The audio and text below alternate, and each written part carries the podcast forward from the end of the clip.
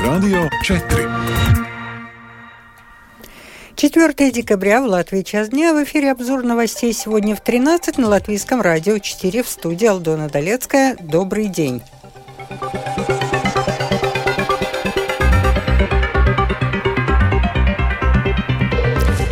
Коммерческие банки выступают за индивидуальный подход при поддержке получателей ипотечных кредитов. Система торматов Латвии развивается, некоторые торговцы недовольны.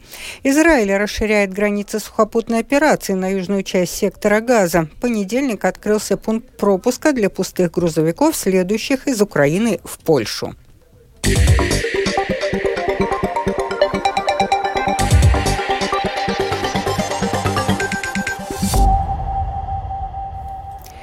Коммерческие банки не согласны с позицией правительства Латвии о всеобъемлющей поддержке получателей ипотечных кредитов. Индивидуальный подход лучше. Об этом Домской площади сказал член правления Латвийской ассоциации финансовой отрасли Янис Бразовский, приведя свои аргументы. До сих пор э, мы не видим из нашей статистики, что там какие-то э, большие проблемы э, с выплатой этих долгов у заемщиков, за что, конечно, большое спасибо от банков. У нас разногласия с, с политиками, которые все-таки говорят, что надо поддержать заемщиков, но мы действительно по нашим данным не видим, что нужен какой-то такой всеобъемлющая поддержка. А то, что поддерживать надо тех, у которых действительно есть трудности, да, мы согласны, это мы и делаем. По нашим данным, на данный момент это не, не превышало, по-моему, где-то процент или чуть больше из тех заемщиков, у которых действительно есть э, какие-то проблемы, они не могут выписать. За последнее время где-то порядка трех с половиной тысяч э, мы рассмотрели э, этих заявлений на то, что надо было пересмотреть. И там 56 только действительно мы констатировали, что там есть такие трудности, что там надо уже думать что-то. Что еще с этим, э, с поддержкой такой, если у вас есть такая всеобъемлющая поддержка, там нет индивидуального подхода. А если в индивидуальных подходах надо засмотреть, кому-то надо проценты отложить, кому-то надо, может, основную сумму отложить. Э, так что э, только проценты, только, как там предлагается, на год, скажем, 2% на год, все равно это будет меньше, чем, ну, скажем, полпроцента, но на все, на весь период вашего займа. 94% домохозяйств Латвии уже используют депозитную систему для сдачи бутылок в магазинах, однако часть владельцев маленьких магазинов по-прежнему недовольна системой. Депозитная система действует в Латвии с февраля 2022 года. Сейчас, по меньшей мере, раз в месяц тару сдают уже около 80% латвийцев. Это на 9 процентных пунктов больше, чем в прошлом году. Даже недовольные системой торговцы признают, покупатели отдают предпочтение тем магазинам, где принимают депозитную упаковку. Подробнее в сюжете Михаила Николкина. Каждый житель Латвии сдал в тароматы в среднем 300 бутылок. Главным образом для того, чтобы вернуть депозитный платеж 10 центов, но жителям важна также и чистота окружающей среды, говорит директор логистики и инфраструктуры компании Депозита и Epakojuma Operators Gatis Galejs и рассказывает о том, что система набирает обороты. Mēs esam papildus uzlikuši 304 jaunas тароматы системā. Мы дополнительно ввели в систему 304 новых таромата, а это означает, что система с каждым днем становится все более доступной. Меняем менее мощные тароматы на более мощные, там, где мы видим, что спрос вырос. Мы установили первый в Латвии насыпной таромат. Это таромат большой мощности. Не надо засовывать по одной бутылке. Можно забросить до 100 упаковок, закрыть крышку, а дальше наблюдать, как таромат сам считает бутылки. Один такой таромат стоит на правом берегу реки, а второй мы планируем установить на левом. Кроме того, с декабря прошлого года, сдавая упаковку в таромат, полученные деньги можно пожертвовать на благотворительные цели, рассказывает Галейс. Это помощь сеньорам, украинским детям в Латвии и приютам для животных. На благотворительные цели уже удалось собрать более 300 тысяч евро. В этом месяце появится также возможность пожертвовать деньги на реабилитацию и лечение тяжело больных детей. Депозитные упаковки должны принимать и в сельских магазинах, площадь которых достигает 60 квадратных метров. Председатель правления сети магазинов ЛАЦ Раймондс Окманис рассказывает, что в его управлении находится более 480 магазинов, 70% из которых маленькие. Торговцев не устраивают и 2,5 цента, которые сейчас нужно платить за прием упаковки от напитков, и то, что продавцам в маленьких магазинах приходится выполнять дополнительную работу. Если человек обслуживает клиентов у кассы, один продавец, и приносит тару, то ему нужно идти принимать тару. Это обычно происходит вручную. Это очень усложняет работу, создает дополнительную нагрузку для этих магазинов, и отдельные магазины закрываются только из-за этого требования выступали с предложением к Министерству охраны окружающей среды и регионального развития увеличить площадь магазинов, которые обязаны принимать тару до 200 квадратных метров. Предложение было подано прошлому министру, и если об этом не говорить, то это не значит, что проблема решена. Обычные торговцы стиснули зубы, как минимум владцы, и используют эту систему, потому что иначе, если не принимать тару, по закону полагается штраф в 10 тысяч евро.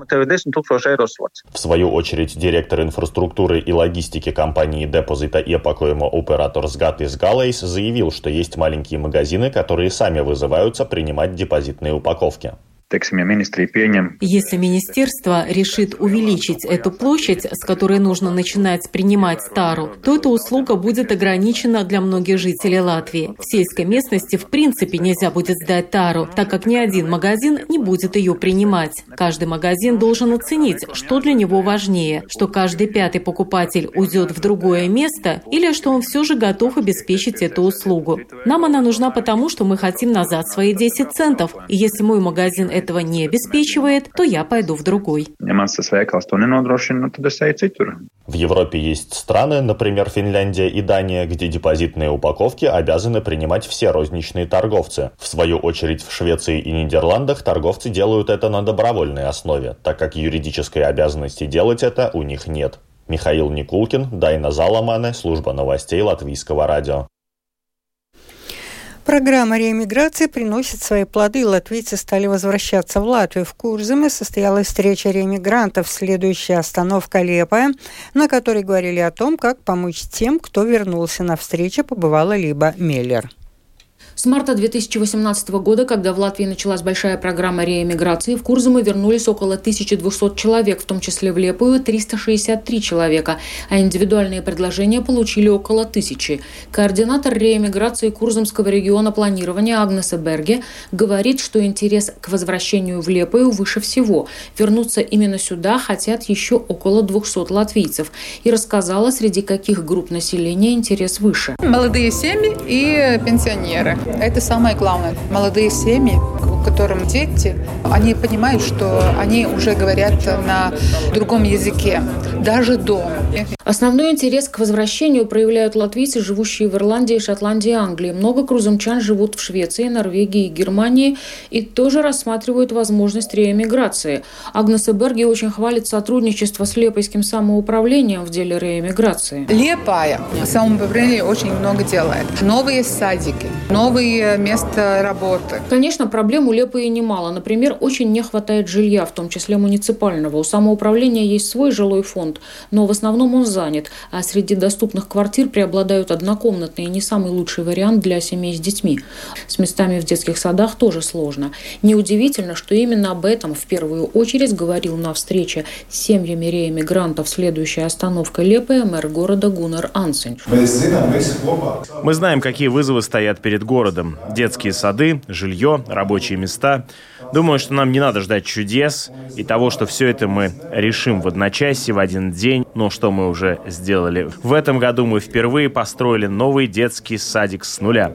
В этом году мы первый раз приняли решение, что мы целый микрорайон это у подковы, готовы отвести для большого жилого строительства.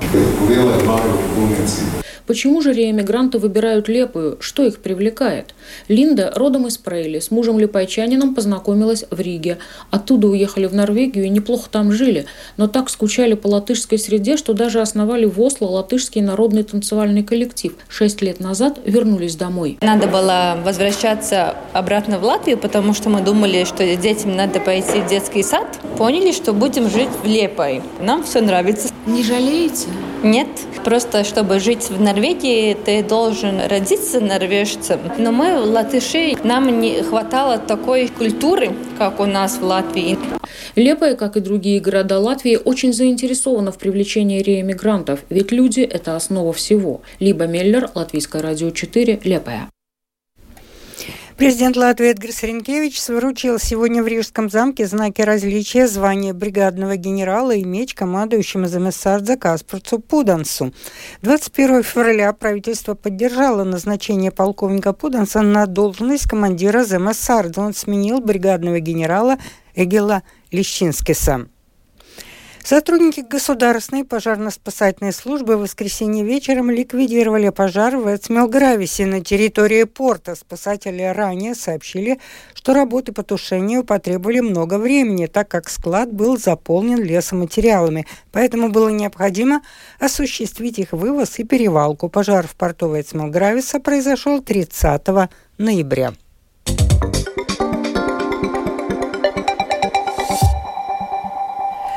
Продолжаем выпуск. Из пункта пропуска Угринов-Долгобычев на польско-украинской границе утром выехали первые 30 пустых грузовиков. Заезд грузовиков в пункт пропуска производится в порядке общей очереди. Договоренность о пропуске пустых грузовиков на этом КПП – первый шаг для разблокирования границы, заявили в украинском правительстве. Кроме того, машины с гуманитарной помощью и топливом опять беспрепятственно проходят и на других КПП. Больше об этом расскажет Оксана Пугачева. Пугачева.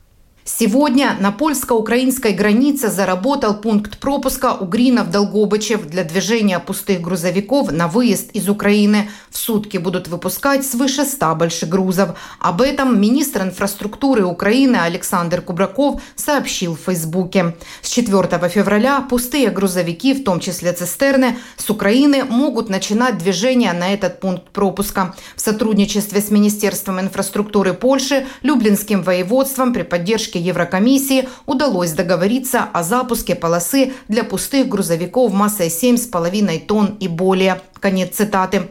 Изменилась ситуация и с пропуском гуманитарных грузов, перевозкой животных и топлива. Теперь такие машины через все пункты пропуска проезжают без задержек, говорит спикер Львовского пограничного отряда Александра Кучковская. Пускают э, две вантажівки на годину. Сейчас пропускают по два грузовика в час. А такую категорию грузов, как гуманитарная помощь, быстро портящиеся товары и топливо, их представители патрульной полиции Польши сопровождают из этой очереди до пункта пропуска. Длительного ожидания у таких машин нет. В целом ситуация на границе неизменна. Очереди из ожидающих машин достигают 50 километров. За день водители могут проехать от 300 метров до километра. Ситуацию сильно усугубляют погодные условия, рассказал Олег, украинский водитель, ожидающий своей очереди на пункте пропуска Хребене. В час ночи по Украине прибор в машине показывал минус 15. Хлопцы не позаводились после того, как они простояли, потому что у многих залита летняя солярка. Печки поотказывали. Основное требование польских бастующих остается неизменным. Украинские транспортные фирмы должны снова получать разрешение на международные перевозки. Оксана Пугачева, специальный украинский корреспондент службы новостей Латвийского радио. Армия обороны Израиля расширяет границы сухопутной операции на южную часть сектора Газа после того, как в пятницу было прервано перемирие с террористической группировкой Хамас. Правозащитники заявляют, что Израиль возобновил наземное наступление и воздушные удары по сектору Газа без принятия адекватных мер предосторожности для защиты гражданского населения, продолжит Рустам Шукуров. Израиль заявил, что армия обороны страны начала на юге сектора Газа наземную операцию, которая по силе не будет уступать боевым действиям на севере анклава. Израильские военные заявляют, что наносят удары по командным центрам группировки «Хамас» и складам с оружием. Официальный представитель израильских военных, контр-адмирал Даниэль Хагари, подчеркнул, что силы обороны сталкиваются лицом к лицу с террористами и убивают их. Армия обороны Израиля продолжает расширять свою наземную операцию против центров Хамас на всей территории сектора Газа. По всему сектору Газа, в местах, где есть центры Хамас, армия обороны Израиля активизировала свои действия. Правозащитная организация Human Rights Watch в свою очередь упрекнула Израиль в возобновлении военных действий в секторе Газа без обеспечения адекватных мер защиты палестинских мирных жителей. Программный директор Human Rights Watch Сари Баши заявила, что армия обороны Израиля говорит людям бежать, когда нет безопасного места, куда можно бежать, и нет безопасного способа туда добраться. Кроме того, Баши считает неэффективными предупреждения, которые распространяют израильские военные, в которых жителям сектора предлагается покинуть районы проведения боевых действий. Израильские военные разместили в социальных сетях QR-коды, предлагая людям, у которых нет электричества или интернета, каким-то образом отсканировать штрих-код, чтобы узнать, куда им следует направляться, утверждает Баши. Между тем, израильский телеканал «Кан» показал запись, где глава израильского агентства внутренней безопасности Шинбет Ронин Бар заявил, что правительство страны поставило перед собой задачу ликвидировать террористическую группировку «Хамас» и ее лидеров. Пока не ясно, где, когда и при каких обстоятельствах была сделана эта запись. Кабинет министров поставил перед нами цель. Если говорить простым языком, то она заключается в том, чтобы ликвидировать Хамас. Это наш Мюнхен, и мы будем преследовать эту цель повсюду, в секторе Газа, на западном берегу, в Ливане, в Турции, в Катаре. Это займет несколько лет, но мы выполним эту задачу. Говоря о Мюнхене, Бар имел в виду реакцию Израиля на убийство в 1972 году 11 членов израильской олимпийской сборной, когда боевики из палестинской группы «Черный сентябрь» совершили нападение на общежитие, в котором жили спортсмены во время Мюнхенской Олимпиады. Тогда Израиль провел целенаправленную кампанию по уничтожению всех боевиков и организаторов нападения. Она шла в течение нескольких лет и в целом ряде стран. Рустам Шукуров, служба новостей Латвийского радио. Это был обзор новостей сегодня в 13, 4 декабря. Продюсер выпуска Марина Ковалева. Выпуск провела Алдона Долецкая. В завершении прогноз погоды. Yeah ближайшие сутки облачно, местами с прояснением. Ночью на большей части территории, а днем по отдельным районам небольшой снег. Дороги будут скользкими. Ночью по отдельным районам туман с видимостью от 500 до 1000 метров. Ветер слабый. Температура воздуха ночью от 7 до 12 градусов мороза. На побережье от минус 2 до минус 7. Днем от 4 до 8 мороза. На западе от минус 1 до минус 4. В Риге облачно, изредка с прояснением. Ночью временами снег. Днем без значительных осадков осадков. Улицы и тротуары будут скользкими, ветер слабый. Этой ночью в столице 5-7, днем 3-4 градусов мороза. Медицинский тип погоды второй благоприятный. Читайте наши новости также в Фейсбуке на странице Латвийского радио 4 и на портале РусЛСМ ЛВ.